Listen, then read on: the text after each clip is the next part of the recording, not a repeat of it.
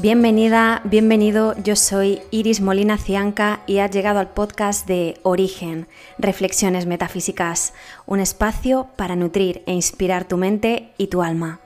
En cada episodio te invito a reflexionar, a cuestionar creencias y a sumergirte en nuevos puntos de vista desde los que abordar las más grandes y profundas preguntas de la existencia humana. Abre tu mente, esto es Origen, Reflexiones Metafísicas.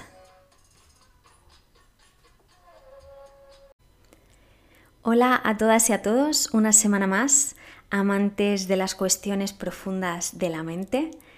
Os doy la bienvenida al tercer episodio del podcast y decirte que estoy súper feliz de que hayas dado al play, porque eso significa que los capítulos anteriores te han aportado algo significativo.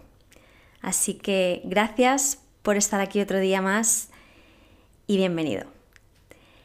En el episodio de hoy vamos a responder desde diferentes ópticas a la inquietud universal del sentido de la vida. Una inquietud que engloba preguntas tales como ¿qué hago aquí? o ¿para qué estoy aquí?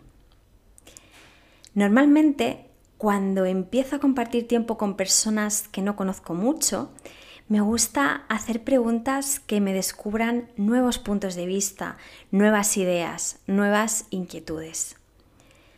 Una de las cuestiones que más suelo plantear es la siguiente. ¿Cuál es la pregunta que más te haces en tu vida, en tu día a día? Y he de decirte que siempre me sorprendo y maravillo con las respuestas. Hay cantidad de ellas, pero diría que una de las más recurrentes es esta que vamos a comenzar a tratar en este episodio. La pregunta de cuál es el sentido de la vida.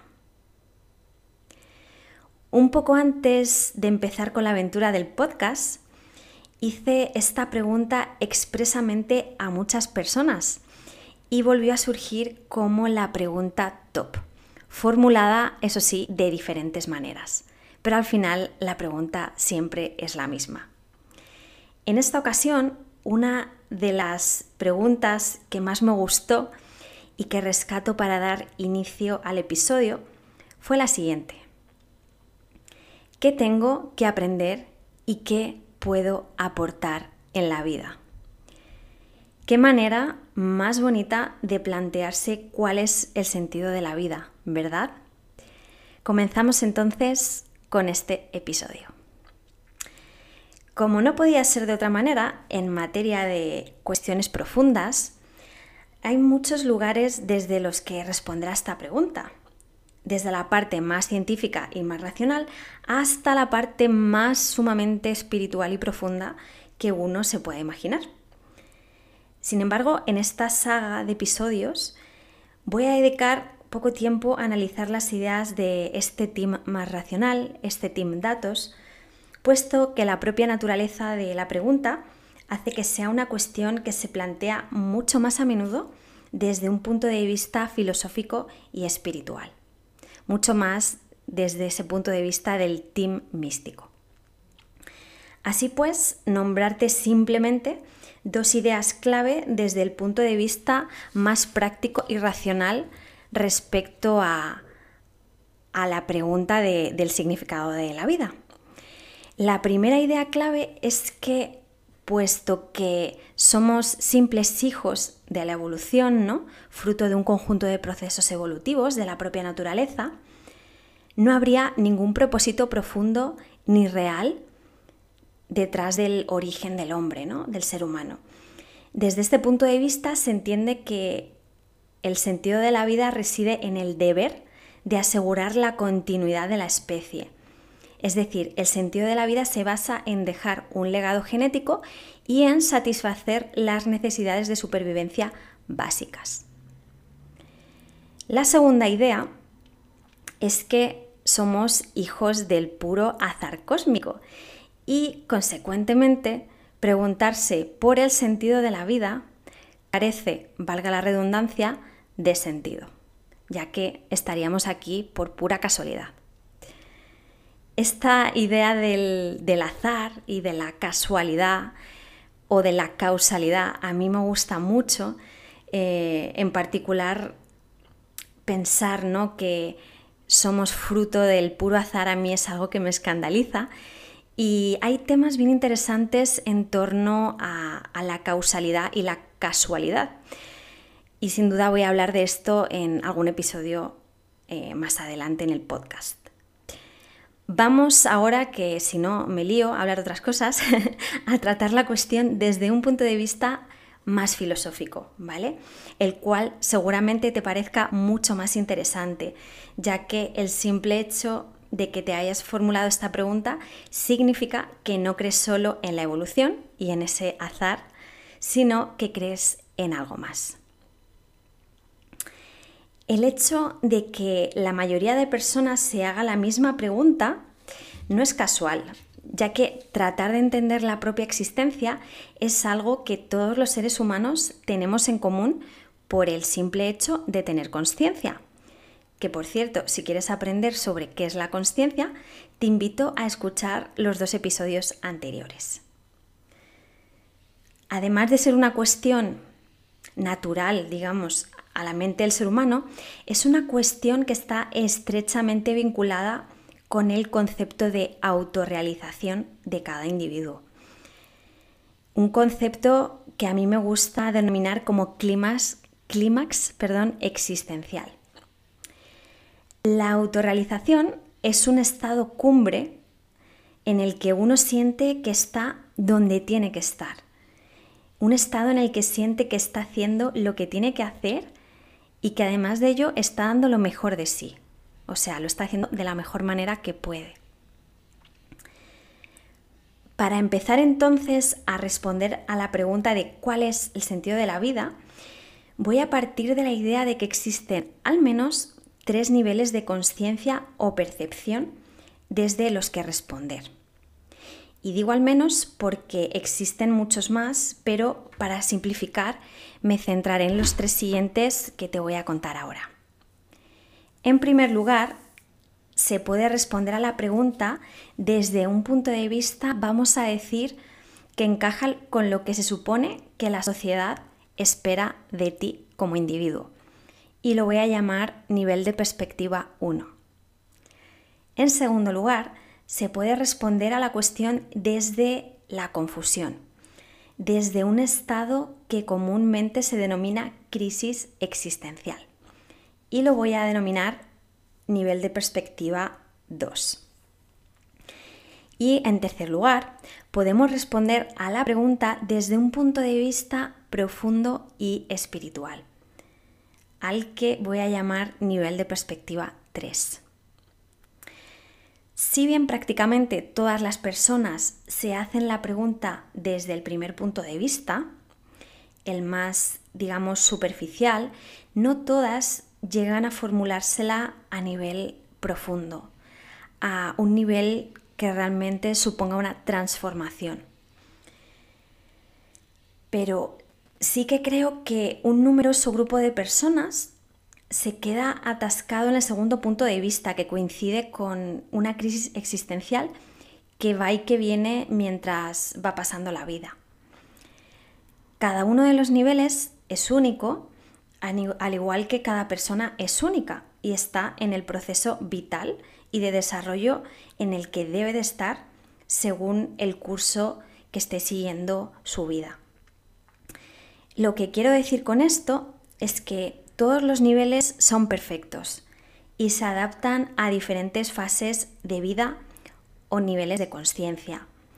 No hay que juzgar a nadie porque aborde la cuestión desde un punto de vista u otro, ni siquiera a nosotros mismos. Todas son perfectas y todos estamos en ese nivel de conciencia que nos pertenece según el momento en el que estamos. Vamos pues a ver cuál es el sentido de la vida o cuál creemos que es el sentido de la vida según el nivel en el que nos hallemos. Y te voy a pedir que a medida que voy contándote, veas si te sientes identificado hoy en día en alguno de estos niveles o si quizás encuentras eh, a tu yo del pasado reflejado en alguno de ellos. Vamos entonces con la perspectiva nivel 1. Desde esta óptica, diría yo, la más primitiva, la cual es la más práctica a nivel de supervivencia, pero la menos útil quizás a nivel de crecimiento y transformación personal, se esperan respuestas que encajan con lo que la sociedad espera de cada individuo. Esta perspectiva generalmente vincula el sentido de la vida a encontrar una profesión que proporcione estabilidad, a encontrar una pareja o a dejar un legado genético a través de los hijos. Y bien, ¿con qué ideas se suele estar de acuerdo cuando nos planteamos el sentido de nuestra vida desde este nivel? Para hacer más comprensible todo lo que voy a decir, voy a partir de conceptos. Y parto en primer lugar de los conceptos de éxito y riqueza. En este nivel se vincula el sentido de la vida con el alcance del éxito y la riqueza. Un éxito y una riqueza directamente asociados al ámbito externo y muy poco asociados al ámbito interno, ¿vale? En segundo lugar, se entiende el concepto de autorrealización desde un punto de vista muy individualista. Creemos que ese clímax existencial ocurrirá cuando logremos toda esa fama o esa riqueza externa que estamos esperando. Y todo eso está muy bien, solo que cuando alcanzamos todas esas cosas que queremos en ese ámbito ajeno a nosotros, a ese ámbito externo, normalmente uno se da cuenta que no es suficiente, ¿no? Que esa autorrealización sigue sin haberse alcanzado. En este nivel, la autorrealización, por lo tanto, se vive más como una fase que como un estado continuo del ser, que es lo que realmente buscamos, ¿no? Yo diría que prácticamente todas las personas que hemos nacido en países de cultura capitalista tenemos, digamos, de serie esta percepción de autorrealización, ¿no? De que cuando logremos tal cosa ya vamos a estar autorrealizados toda la vida. Y bueno, realmente es normal en cierto sentido porque es lo que hemos mamado desde bien pequeños en la escuela y en el hogar, ¿no? Es, es un hecho cultural. En suma, podemos decir que, bueno, desde este punto de vista, la autorrealización se vincula al éxito y riqueza externa centrándose en el tener y en el recibir, ¿vale? Y no tanto, como ya veremos en otros niveles, en el dar, ¿no? O en el servir. En tercer lugar, desde esta perspectiva, la idea de vivir la vida se asocia a la experimentación de placeres procedentes del exterior, ya sea pues comida, bebida, viajes, fiestas, entretenimiento, gastos, compras, etc. Y ojo, no es que vivir la vida no signifique experimentar placeres asociados a todas estas cosas, que por supuesto la vida también es esto, ¿no? Pero sí que es peligroso vincular exclusivamente el sentido de la vida a estos placeres externos. Todos en algún momento ¿no? hemos dicho la típica frase de hay que vivir la vida, ¿no? Y casualmente hemos dicho esta frase justamente quizás antes de hacer algo que no era tan beneficioso para nosotros, ¿no? A lo mejor justo antes de gastarnos dinero en algo que no necesitábamos, o en tomar alcohol de manera abusiva, ¿no? Entonces es curioso como en este nivel vinculamos el exceso, ¿no? De, del placer externo al sentido de la vida, ¿no?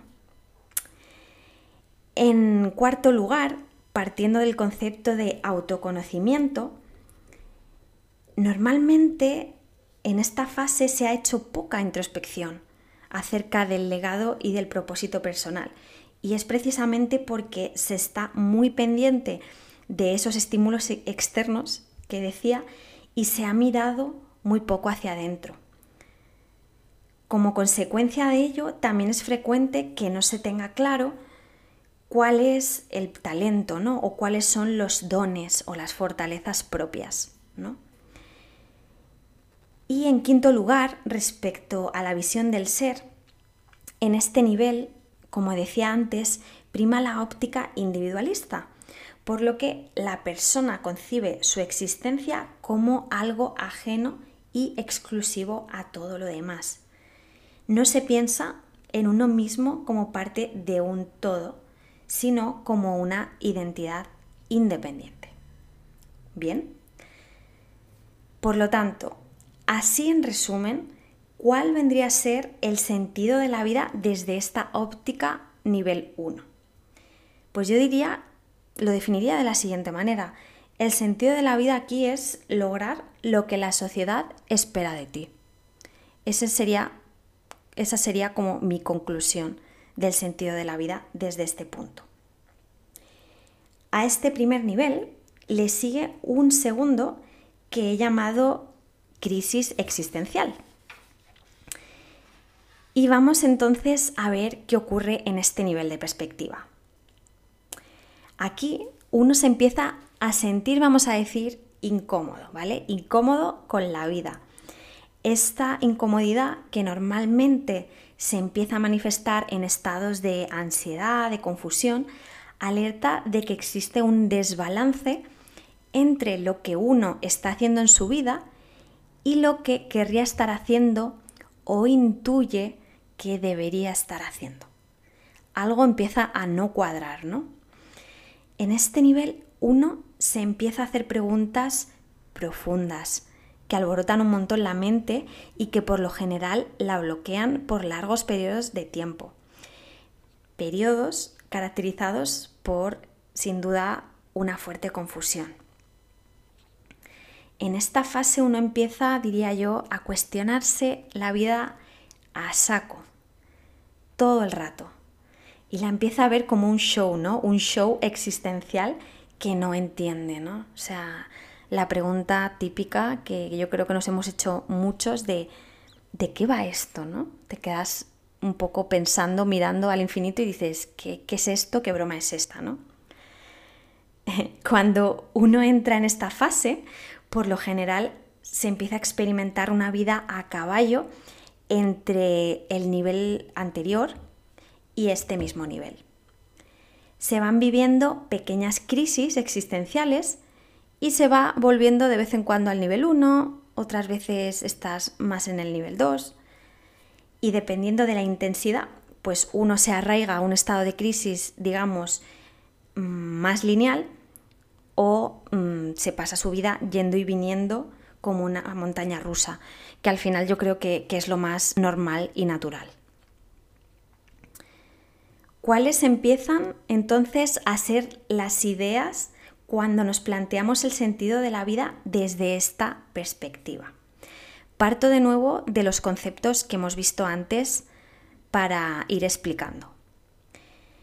En cuanto a los conceptos de éxito, de éxito y riqueza, es común sentir que aquellos ideales que la sociedad vincula al éxito y a la riqueza, esos que te he comentado antes, comienzan a no funcionar para ti, ¿no?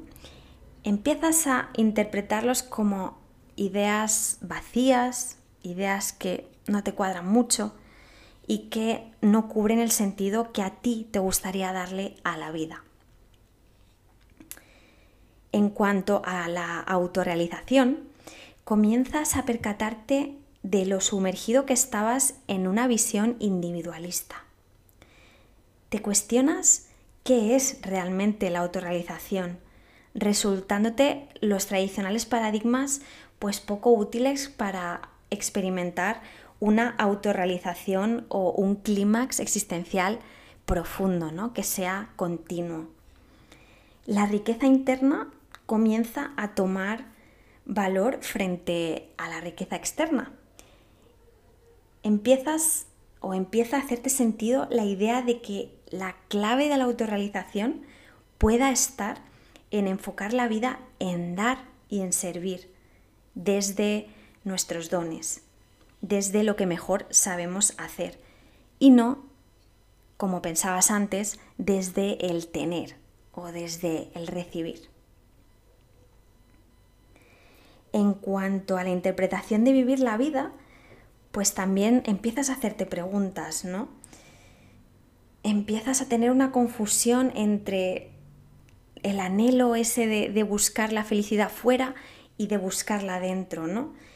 Empiezas a entender que vivir la vida tiene mucho más que ver con estados mentales plenos que puedes alcanzar tú solo, tú mismo, desde dentro, sin necesidad de tener que recurrir todo el rato a esos placeres externos a los que antes acudías ¿no? de una manera frecuente. Ligado a este punto, los conceptos de autoconocimiento e introspección comienzan a tener mucho más peso en tu vida. Entiendes la importancia y el peso de conocerte a ti mismo para alcanzar estados de autorrealización y de plena conciencia. Empiezas a pensar en el legado personal desde un punto de vista profundo, intangible e inmaterial. Y en cuanto a la visión del ser, las ideas anteriores, desde un punto de vista individualista, empiezan a desquebrajarse